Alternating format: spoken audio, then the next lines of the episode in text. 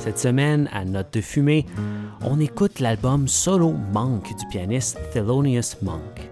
Paru en 1965, cet album met en valeur le pianiste qui performe certaines de ses compositions ainsi que plusieurs arrangements euh, de pièces parues préalablement. Entre autres, la pièce Everything Happens to Me, qui a été chantée par Frank Sinatra et bien d'autres euh, auparavant, est interprétée par Monk sur cet album d'une façon un peu particulière. Notre analyste Félix Dubé nous en parle en détail dans cet épisode de Notes de fumée.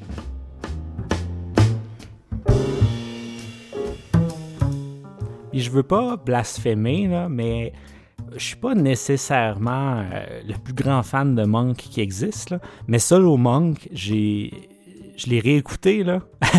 je, pense, je, l'ai même réécouté dès que j'ai fini l'album. Je me suis dit, Chris, ça m'en prend plus. Puis j'ai recommencé. Euh, ah, c'est, tout un album. Euh, toi, Félix, ça, ça, a quelle place dans ta vie, euh, cet album-là? Moi, cet album-là, c'est un album que j'ai écouté dans un moment de ma vie où j'essayais de comprendre mieux comment jouer du piano solo. Puis j'ai appris beaucoup, je vais dire, de cet album-là. Ben, d'emblée, en fait, euh, Monk, c'est vraiment un de mes pianistes préférés, vraiment. Il y a tellement comme une façon de jouer euh, particulière, on va en parler plus. Mais dans cet album-là, c'est. Je pense que c'est un bon album pour euh, les gens à commencer à écouter Monk. C'est un bon album pour débuter parce que l'essentiel de ce qui fait que Monk est Monk est dans cet album-là. Ben, il y, a, juste ça, hein?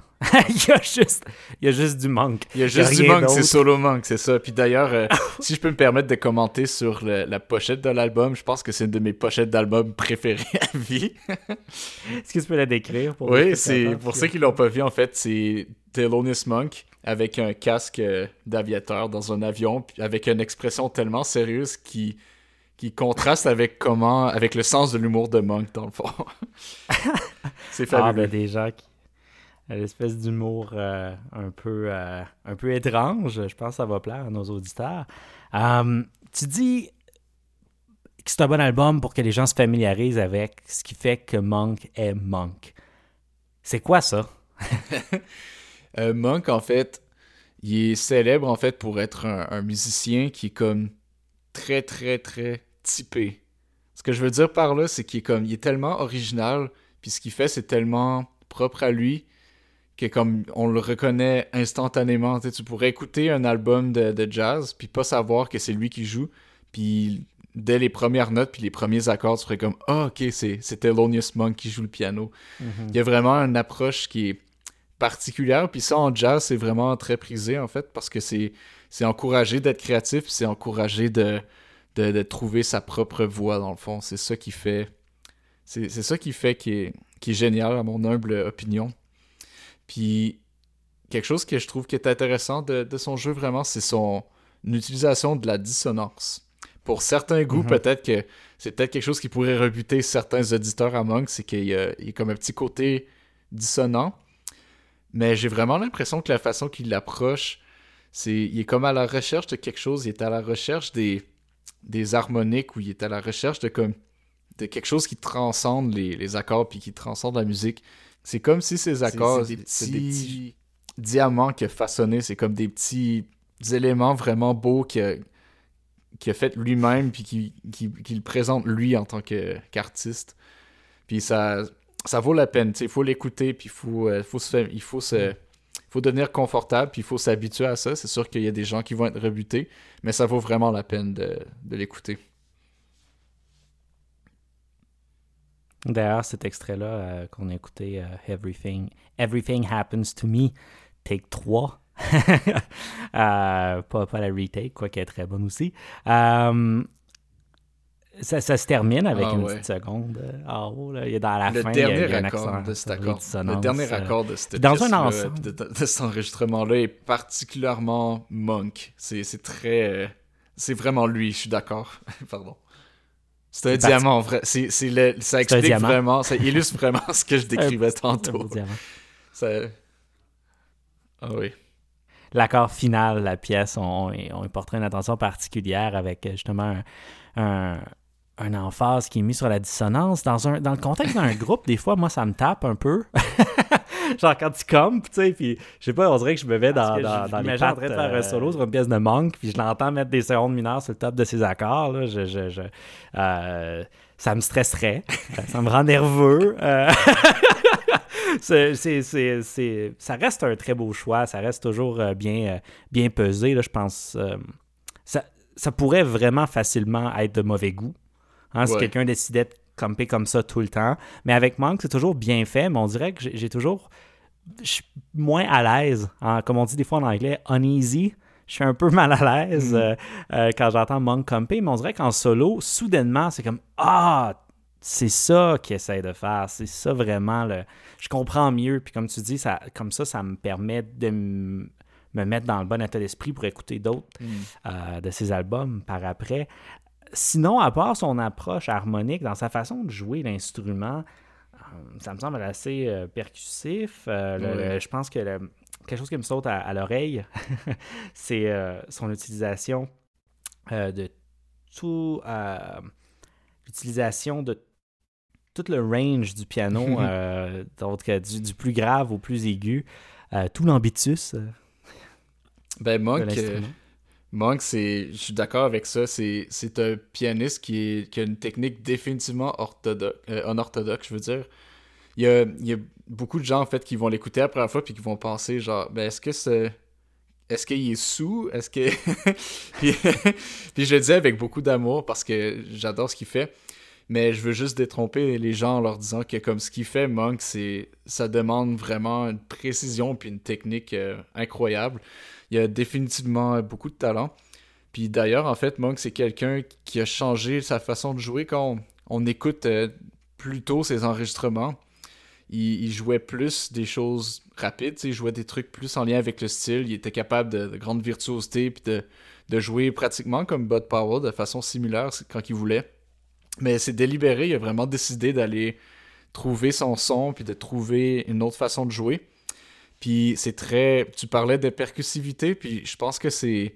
C'est définitivement important dans ce qu'il essaie de, construire. C'est vraiment un joueur percussif, puis il faut prendre attention au rythme qu'il qui, choisit parce que ses compositions sont très complexes rythmiquement. Il y a beaucoup de, surprises.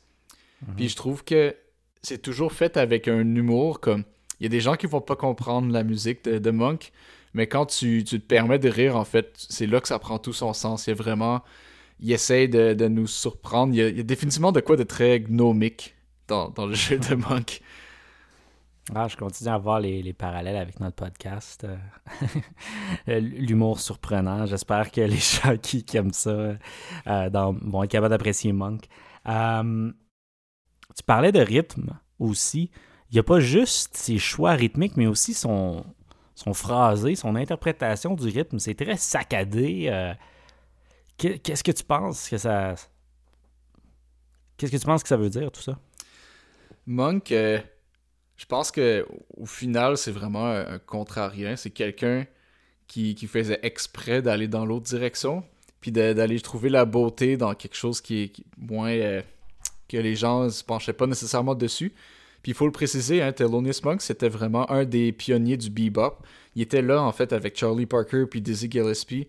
Puis il jouait mhm. euh, dans le, fameux Minton's Playhouse, où il y avait mhm. euh, des jam sessions. Puis là, où c'est dit être le, berceau du bebop, dans le fond. C'est là que c'est supposé d'être, de savoir fait développer. Puis c'est un effort collectif. Puis Monk, c'est lui qui a apporté une grande majorité des innovations harmoniques. Il a vraiment joué des, des choses qui n'avaient pas été faites avant lui. D'ailleurs, en fait, ça, ça s'est développé là, mais j'ai lu sa biographie, c'est vraiment intéressant. Puis il a développé ça aussi dans des, des coding contests de pianistes. Puis ça, dans le fond, c'est des c'est comme des concours euh, euh, de, entre pianistes de stride. Parce que moi, qui était un peu plus vieux que les autres musiciens, puis il était... Il y a un jeu qui est ancré aussi dans le, style de piano stride, où ce qui est comme as la main gauche qui fait des, des basses puis des accords, comme pour euh, faire hmm pour remplacer la basse puis avoir un son de piano dansant plus complet. Puis dans ces coding contests-là, dans ces, dans ces jam sessions-là de pianistes, le but c'était de surprendre les autres pianistes. Le but c'était de jouer des pièces qu'ils connaissaient, puis de, jouer des harmonisations ou des choses qui surprenaient Puis Monk, évidemment, c'était un des, champions parce qu'il était vraiment capable de surprendre même euh, les, meilleurs pianistes avec des, des plis harmoniques ou rythmiques euh, inattendus. Je trouve ça intéressant que les cutting contests, les, concours comme ça, étaient séparés. Il y avait les concours pour pianistes, puis il y avait les concours pour les, pour les autres, pour les solistes. C'était tout qu'un univers, vraiment. C'est, c'est intéressant. L'histoire du jazz, là, ça vaut vraiment la peine de, de, s'y pencher un peu. Nous, on, l'ouvre pour le grand public, mais pour n'importe qui qui est intéressé d'aller plus loin, je, je, recommande. Mm-hmm. Ah, on, touche la surface. Euh, vraiment. Des fois, il y, a des gens qui, veulent qu'on simplifie un peu plus, puis je dis, ça. On simplifie déjà. on fait notre mieux. on, simplifie, déjà beaucoup. Euh, euh, restez avec nous, puis je pense que c'est comme l'immersion dans un autre langage. À un moment donné, on, on commence à comprendre ce qui se passe. Il euh, faut juste. Il n'y a, pas deux autres façons euh, d'apprendre un langage ou d'apprendre la musique. Il faut juste se, lancer et écouter. Et on apprend, on apprend au fur et à mesure. C'est un peu ça euh, l'objectif. pour revenir à Monk et à son jeu, et à son rythme. Mais ses arrangements, c'est justement un arrangement d'un standard euh, plus connu. Est-ce que tu penses que cette influence-là des cutting contests, ben, on entend définitivement l'influence du stride dans son arrangement. Euh, l'arrangement de, de ce standard-là en particulier, euh, l'extrait qu'on a écouté, Everything Happens to Me, est-ce qu'il y a des, des choses particulières que tu voudrais souligner? Oui. En fait, une des plus grandes forces de Monk, c'est vraiment son, il y a comme son il y a son son, il y a son brand. Puis il peut prendre n'importe quel standard puis le, le transformer, le, rendre sien dans le fond.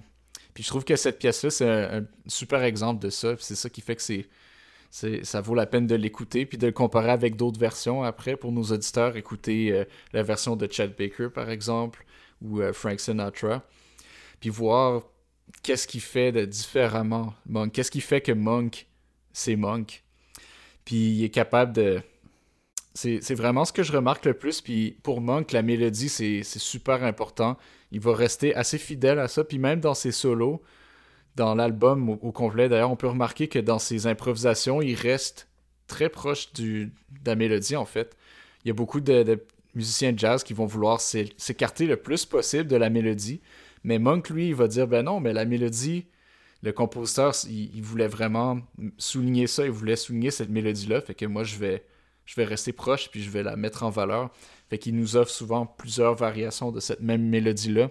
Puis c'est, définitivement une très bonne leçon, je trouve, pour les, jeunes musiciens qui apprennent à, jouer puis à improviser, d'apprendre bien le thème, puis de, le rendre, de se l'appartenir. Mm-hmm. Je pense que de, de bien comprendre si le thème est assez simple, souvent on va l'entendre changer le rythme, puis souvent lui-même va faire des thèmes très rythmiques, et puis il va s'amuser à garder ses cellules rythmiques là dans ses improvisations. Mais oui, il y a toujours un, lien avec le thème, puis c'est clair que ça, c'est quelque chose que j'aimais moins dans certains jam sessions, euh, puis même dans mes improvisations les moins bonnes. Euh, c'est quand on fait une improvisation un peu euh, qui manque d'individualité, qui fait pas assez référence à la chanson, que une, improvisation que je pourrais appeler euh, arpège varié sur fond de backing track. c'est pas des bons solos dans ce temps-là. Faut, faut essayer de communiquer avec, euh, avec la musique, avec la pièce. en tant qu'auditeur, toi, quand tu écoutes l'album Solo Monk, Qu'est-ce que est-ce que tu bois un verre de quelque chose? Est-ce que euh, tu fumes un cigare? Qu'est-ce que tu recommandes comme euh, comme accord pour aller avec euh, ces accords? Oh, en diamant.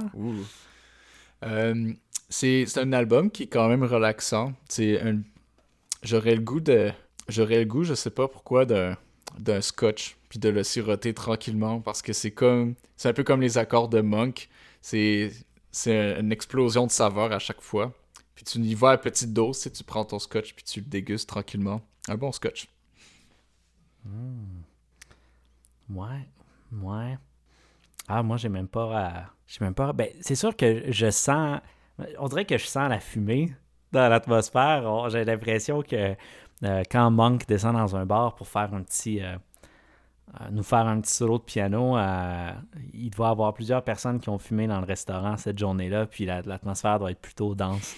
Donc j'ai l'impression, ouais, peut-être qu'un bon scotch un peu fumé au travers de, de la, fumée ambiante de cette époque-là, pense que ce serait un bon, un bon mix. Puis si vous avez vous-même un cigare, je pense que ça peut être un bon. ça peut être intéressant. Oh, je pense que notre invité serait pas trop d'accord avec toute cette fumée-là. Je pense que ça appelle euh, ça, ça, appelle d'un gym, en fait. Euh, allô? Ah, salut, petit gars! Salut. Salut. À, qui je parle? J'ai pas votre nom sur l'afficheur. Moi, c'est Jeff. Oh, tu peux me surnommer Big Guns, Big G, Big, BY, pour les intimes B, là. Euh, Jeff, est-ce que, est que, Jeff, ça te convient? Oh, tu peux m'appeler Jeff ou G. Non, ou Jeff. Jeff ou Jeff? Oh, je vais prendre Jeff. Euh, Jeff, comment ça va? Euh, tu, tu nous appelles d'un gym? Bah oui, c'est parce que moi, là, ah, c'est bon, j'ai dit, parce que je vous entendais parler à la radio. Puis moi, Monk, si tu veux, je l'aime. Fait que là, j'étais quand même en train de bencher. Pap, pap, pap, pap. Fait que là, j'ai dit, faut les appeler les petits gars, c'est sûr et certain. Parce que je vais dire, je vais leur apprendre des affaires. Parce que je suis pas mal sûr qu'ils en connaissent pas mal. Je écoute, là, les petits gars, là. C'est pas peur, c'est pas peur. Mais moi, j'ai commencé à m'entraîner. Tu sais pourquoi? Pourquoi? C'est à cause de Monk. C'est Monk qui. La première fois que j'entends ça de ma vie. oui. tu savais-tu? Tu savais-tu qu'il a joué au basketball jusqu'à l'âge de 35 ans, le bonhomme?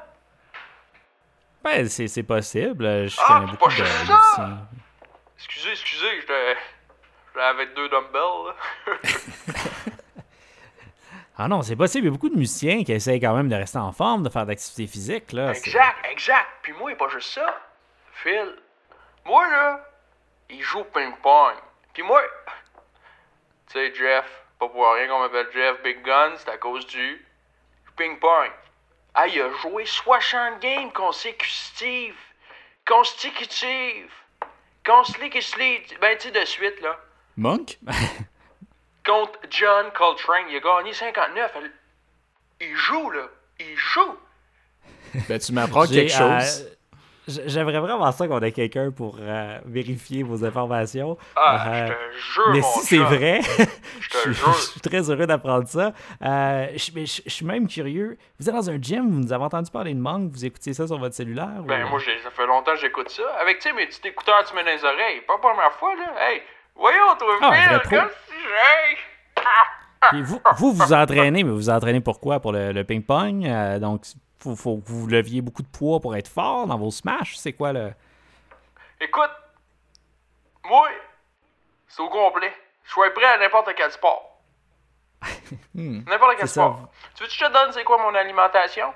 Tu veux-tu le savoir, ben, Phil? Parce que vous avez de l'air, je vous entends parler, vous avez de l'air en forme en tabarouette, les gars. Euh, pour ma part, je sais pas. Félix, Félix est en forme. Oh, ben non, je vous entends. Non, mais pour vrai, vous ferez vos recherches, les gars, là. Mais en plus, tu sais, qu'est-ce qu'il faisait? Après ça, il va revenir à mon, à mon programme de nutri nutriments, là.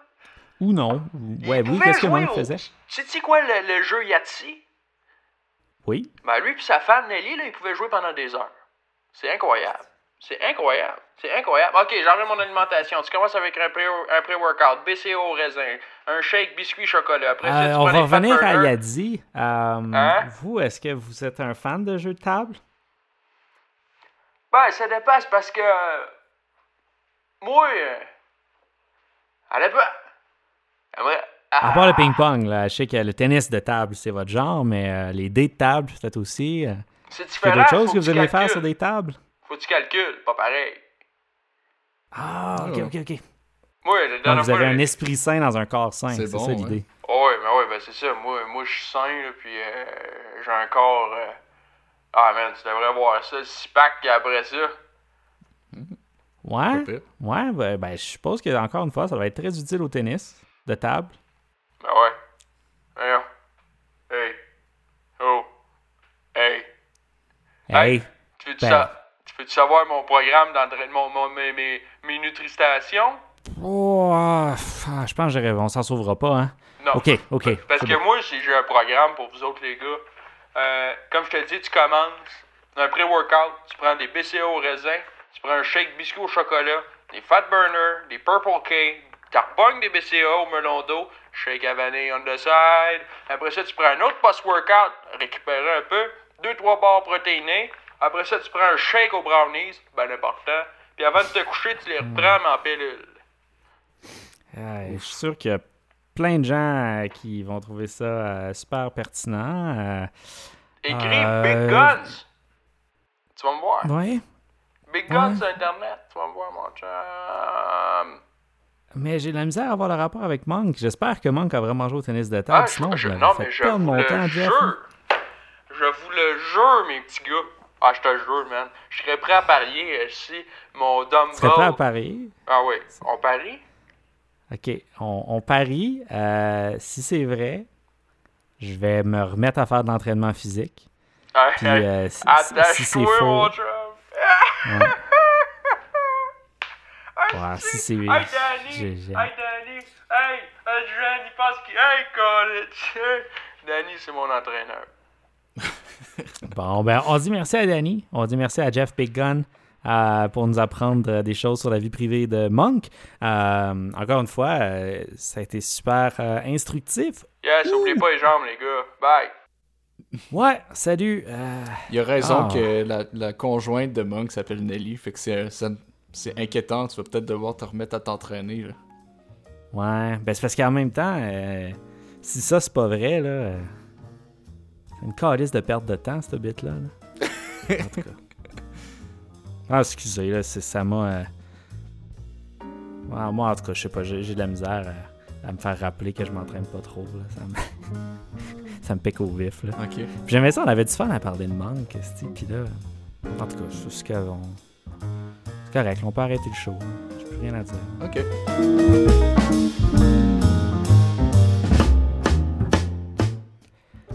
Alors, euh, mea culpa, hein, je tiens à présenter mes excuses officielles à Jeff.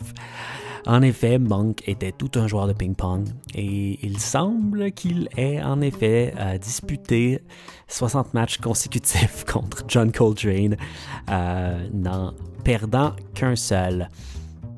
Alors, merci aussi à l'autre Jeff, Jeff Lemieux du studio Parallèle 46, euh, qui a fait la production de cet épisode. Merci aussi à Félix à l'analyse et à Alexis Blanchette euh, dans le rôle de Jeff. Je suis Philippe Bouchard et je vous dis merci beaucoup d'avoir écouté Note de fumée.